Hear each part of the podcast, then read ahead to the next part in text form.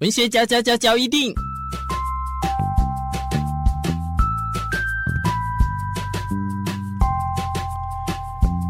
欢迎收听文学教一定。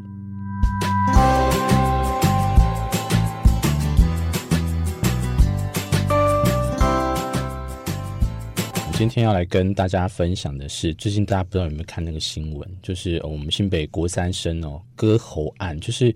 简单讲一个女生，然后她去其他班级发生了纠纷，然后她的所谓的干哥哥，应该是她同班的同学，然后去帮她出头。那我不知道为什么从一开始媒体啊，媒体的部分会让我很狐疑的是，一开始他们的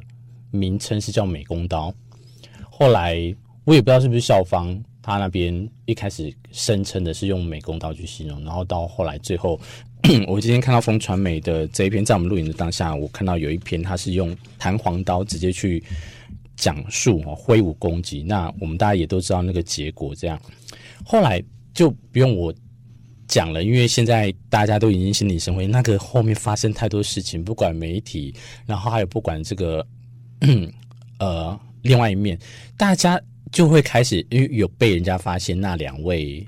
学生同学哈的个资就被揭露出来，然后就讨论到说，呃，法律的层面说，哎，这个是年轻，哎哎未成年的小朋友，然后他们的资料可以被被这样子公布嘛？即使发生这些事情，然后还有就是更不用讲一些媒体的从业人的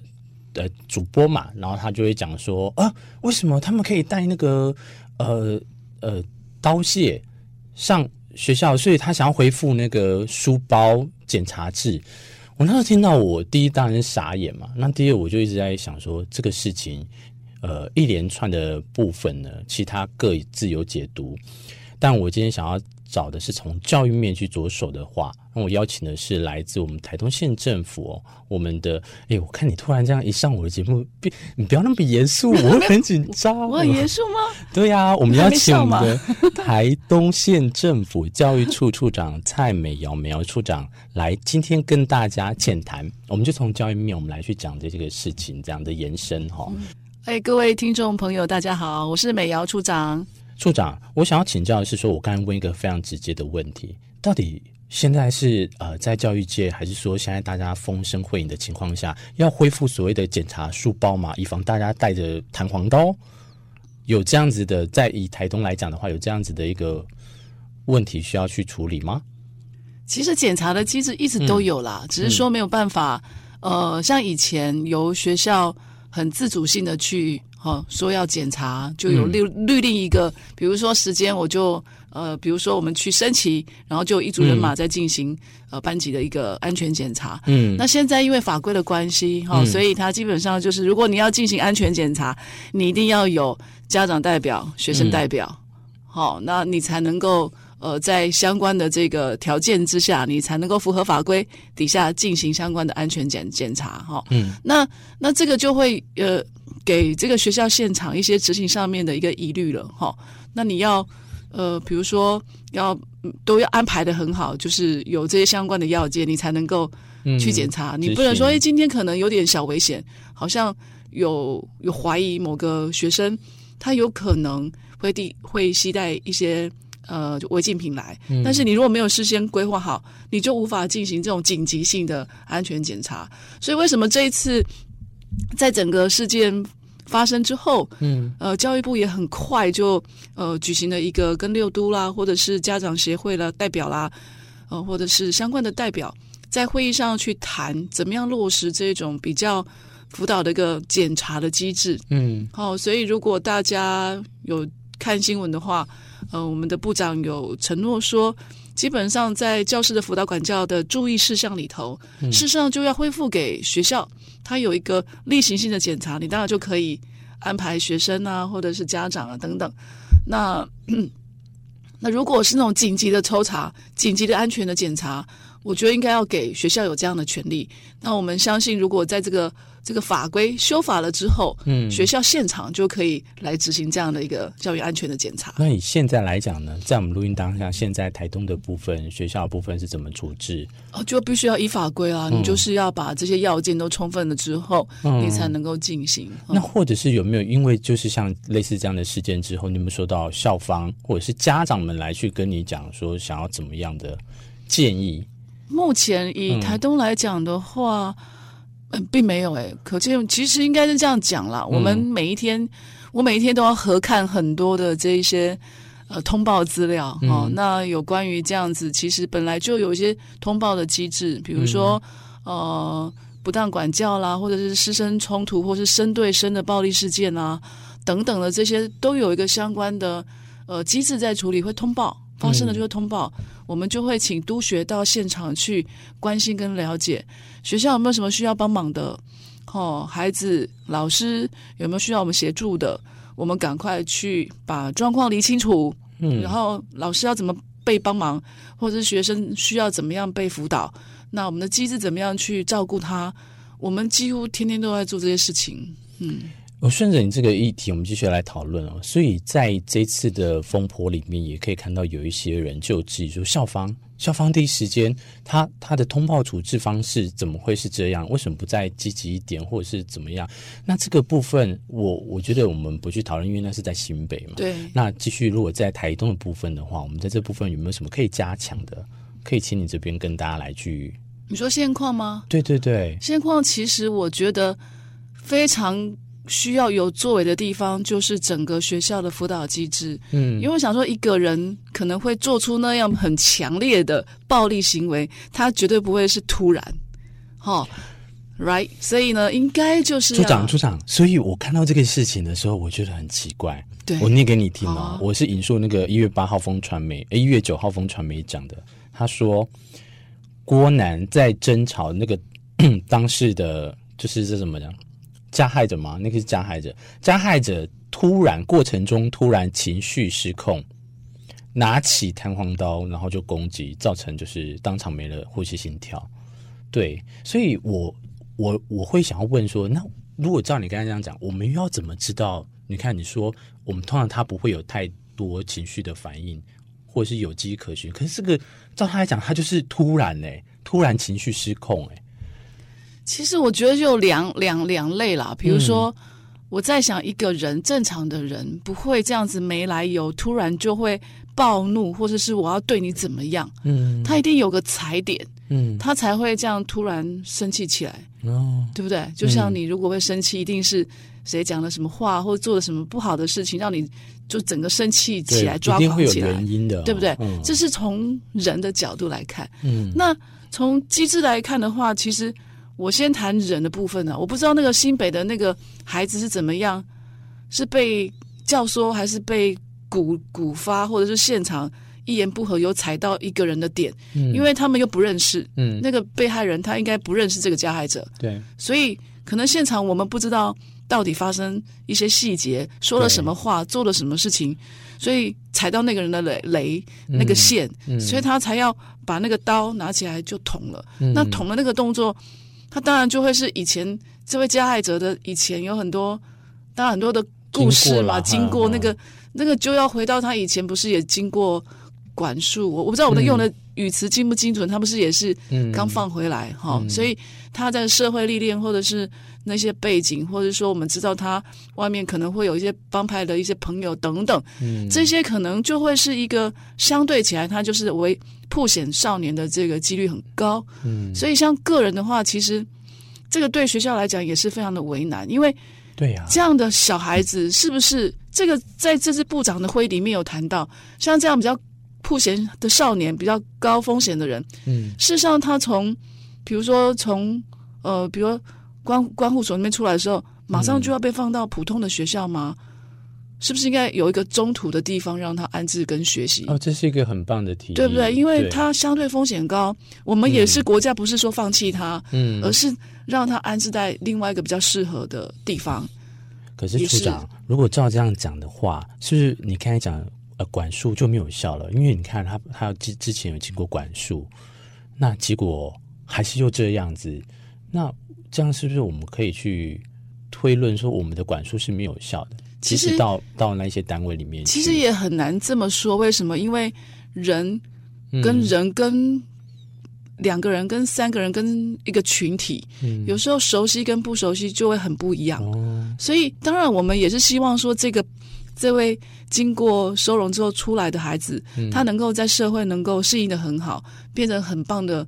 这的人。因为以后他的资料会不见嘛，哈。那那我们会会希望他能够重新能够。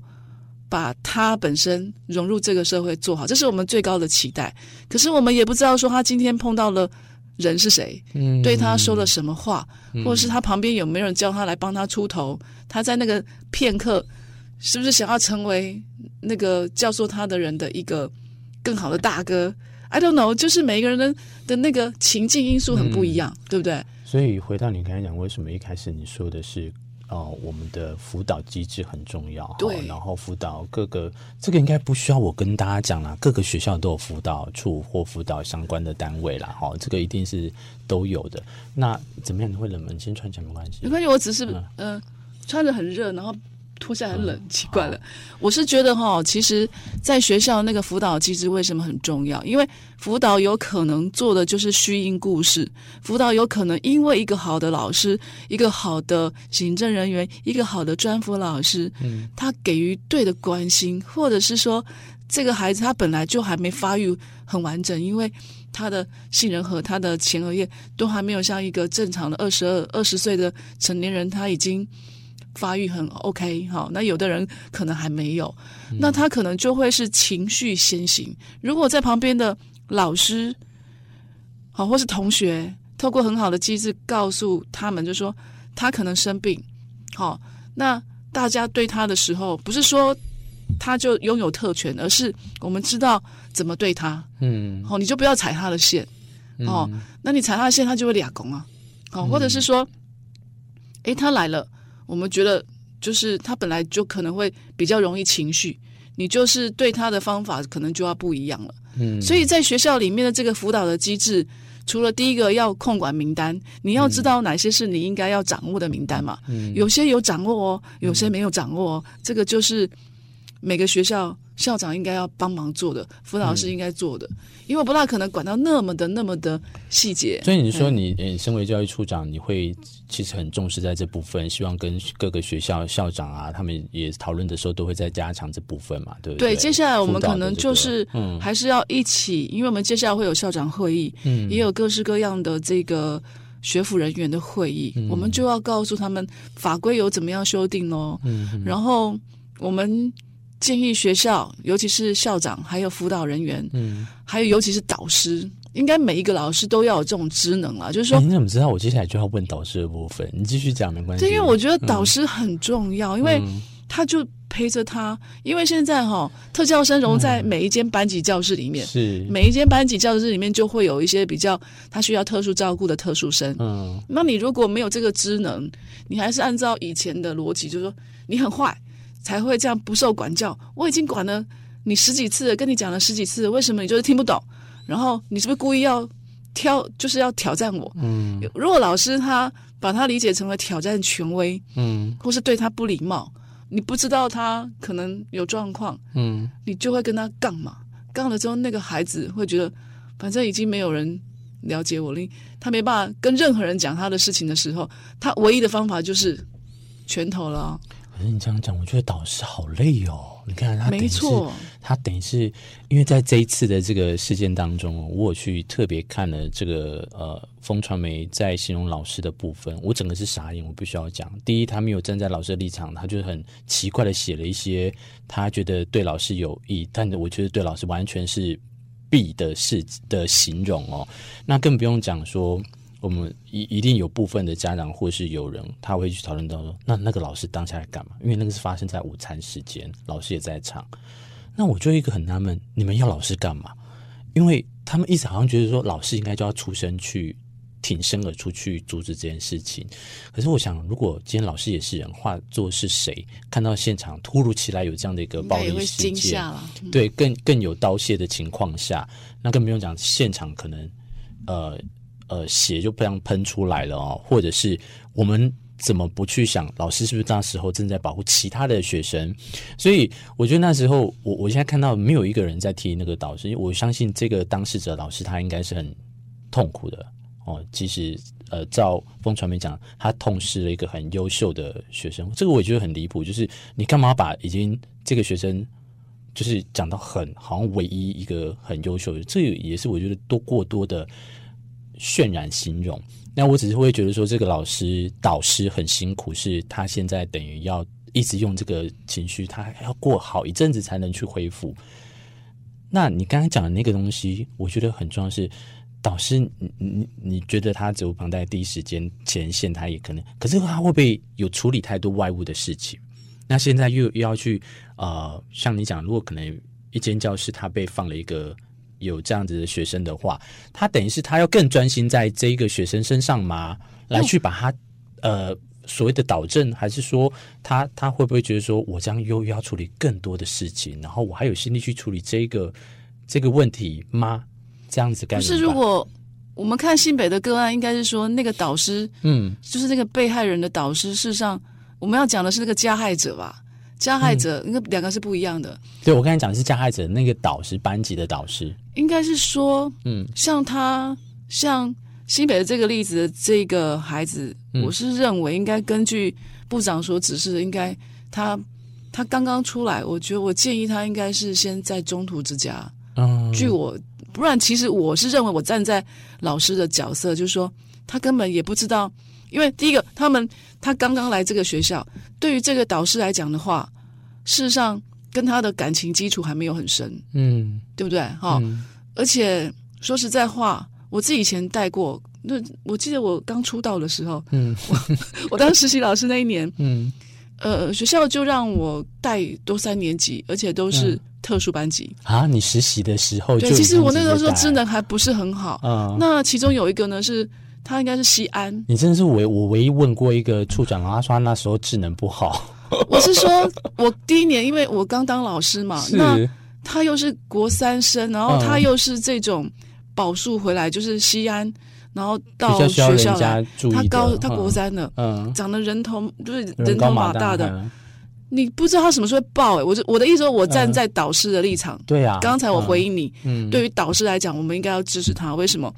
如果按照这样的例子，他其实本身老师除了关心跟有知能之外，其实对这样的孩子，我们有时候也很难很很无。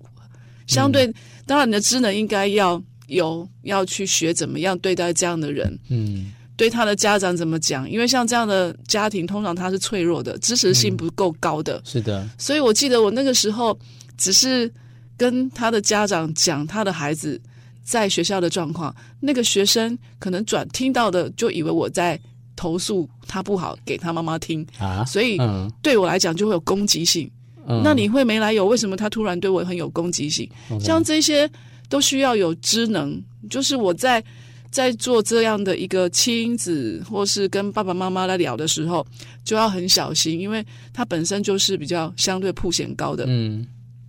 我的意思是说，像对于导师，第一个他面对这样的特殊生，难度也也变高；第二个，除非他们有很高的感情基础，否则碰到什么事情，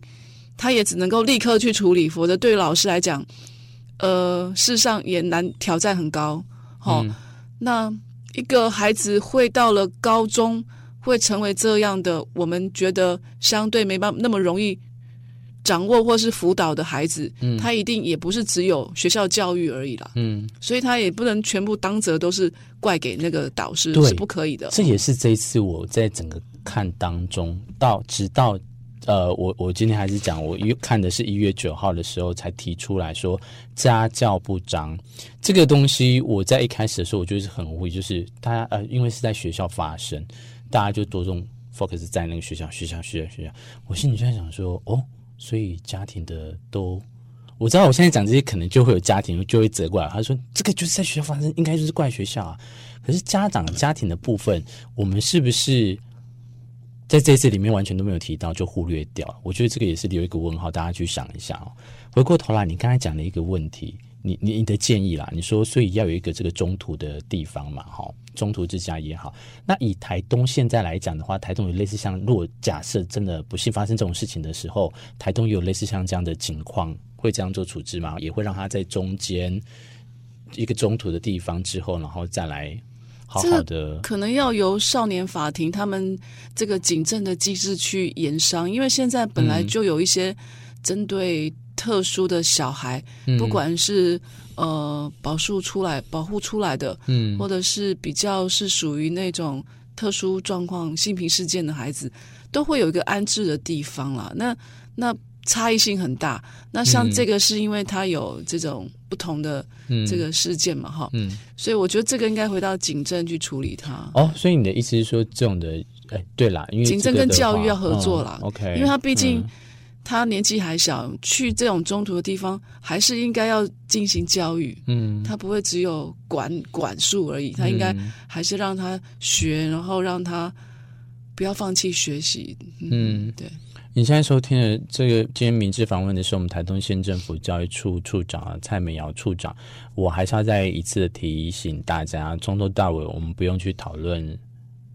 小孩子的部分，不管是加害者、被害者，我觉得事情已经这样，就交给司法什么的去处理哦。那现在从教育面的话，我其实是非常希望可以让大家了解说，当台东有遇到这样的时候，我们会有什么样的处置哦。那所以我会邀请教育处长来。现场第一时间面对面跟大家聊一聊。那基于这样的一个道理在的话，可不可以请你今天跟大家分享那有关这些相关的内容？嗯，可以。嗯、我觉得如果呃等到这个呃教师辅导管教办法里面的注意事项里面了哈，嗯、对于这个相关的检查机制能够法规上修法了之后，嗯，其实就提供了给学校一个很重要的一个依据，嗯，像紧急的状况。哦，都可以在一个适当的一个地方来进行相关的检查。那如果学校有这样的一个机制，事实上，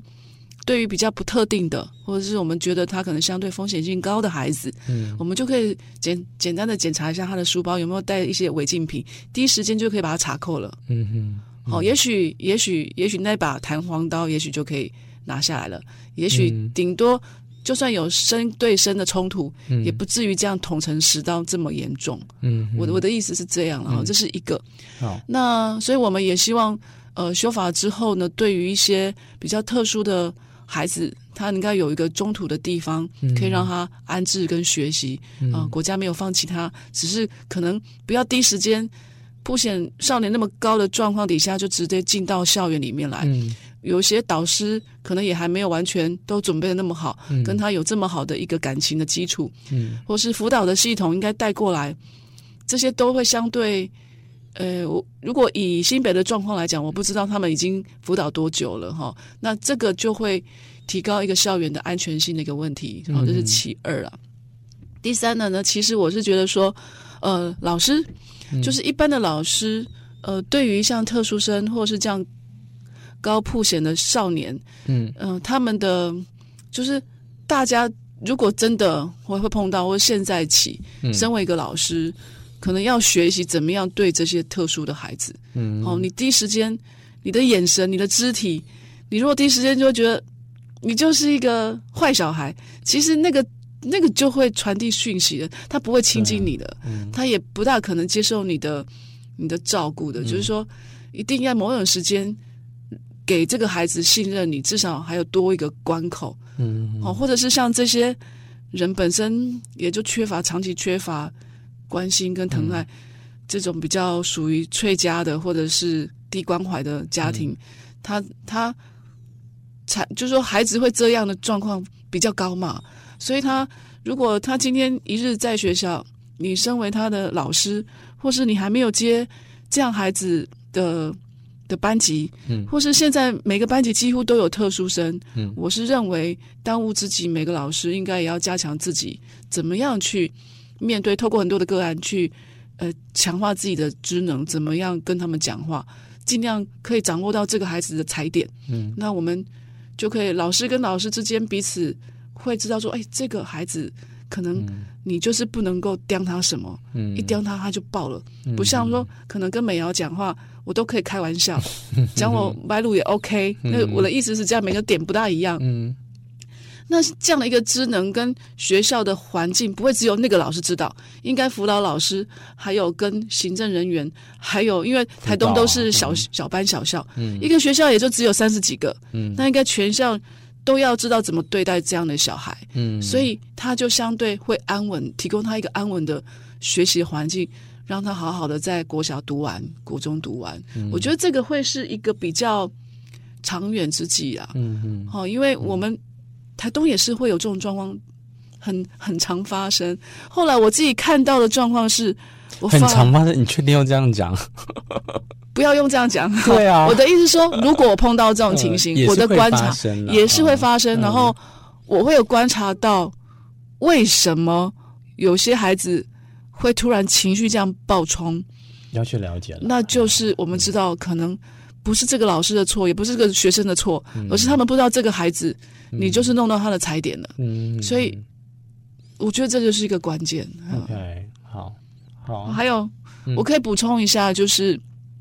万一真的有发生这样子呃比较特殊的一些冲突事件，通常教育处都第一时间一定会派督学去学校去了解。嗯。嗯，然后，呃，我记得我一开始有讲到，不乐见，嗯、但是呢，教育处的一个机制大概就会是用人关心人啊，嗯、先让督学去了解，呃，学校有什么需求，嗯，或是老师有什么需要帮忙的，孩子有什么需要照顾的，当然我们也要也要去协助校长或者学校，知不知道自己在法规上面有些可能没有掌握好，嗯。如果没有，也要学习起来。是一个需要哎，对，对可能要甚至大家都要检视一下，彼此确认一下。对，如果不好，也会被我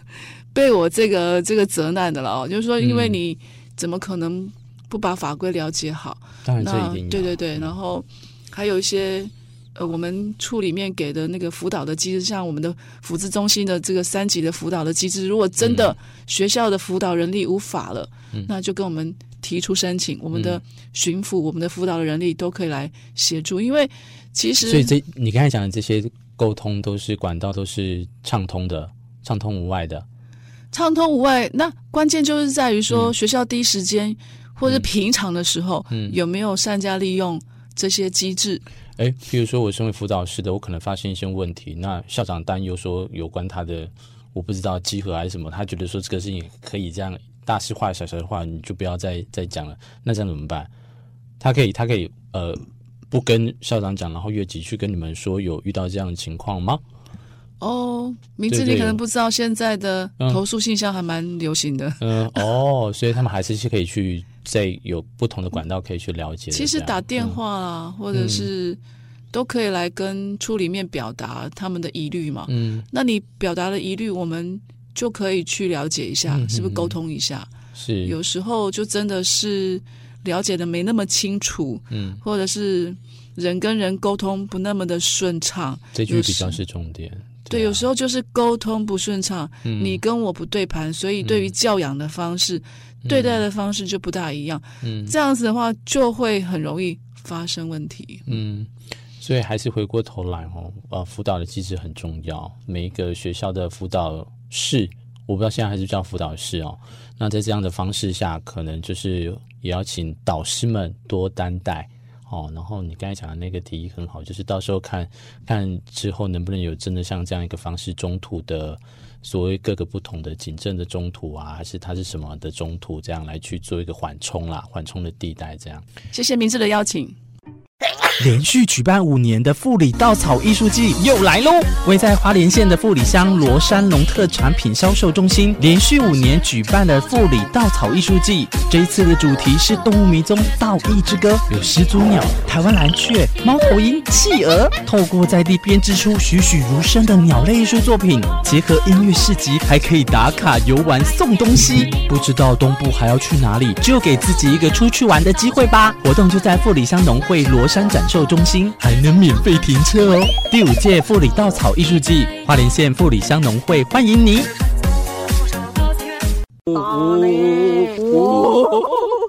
拔萝卜。二零二四关山千人拔萝卜活动，二月三号隆重登场哦！来参加并消费的朋友可以获得摸彩券哦，还有许多好棒的礼物等你来换。欢迎大小朋友来到美国学校拔萝卜体验。二月三号来趟关山难忘之旅，吃好逛好特色农产市集，拔萝卜季给你最难忘的回忆。新的一年给你精彩连连，精彩活动详情请密切注意关山镇公所。以上广告由关山镇公所提供。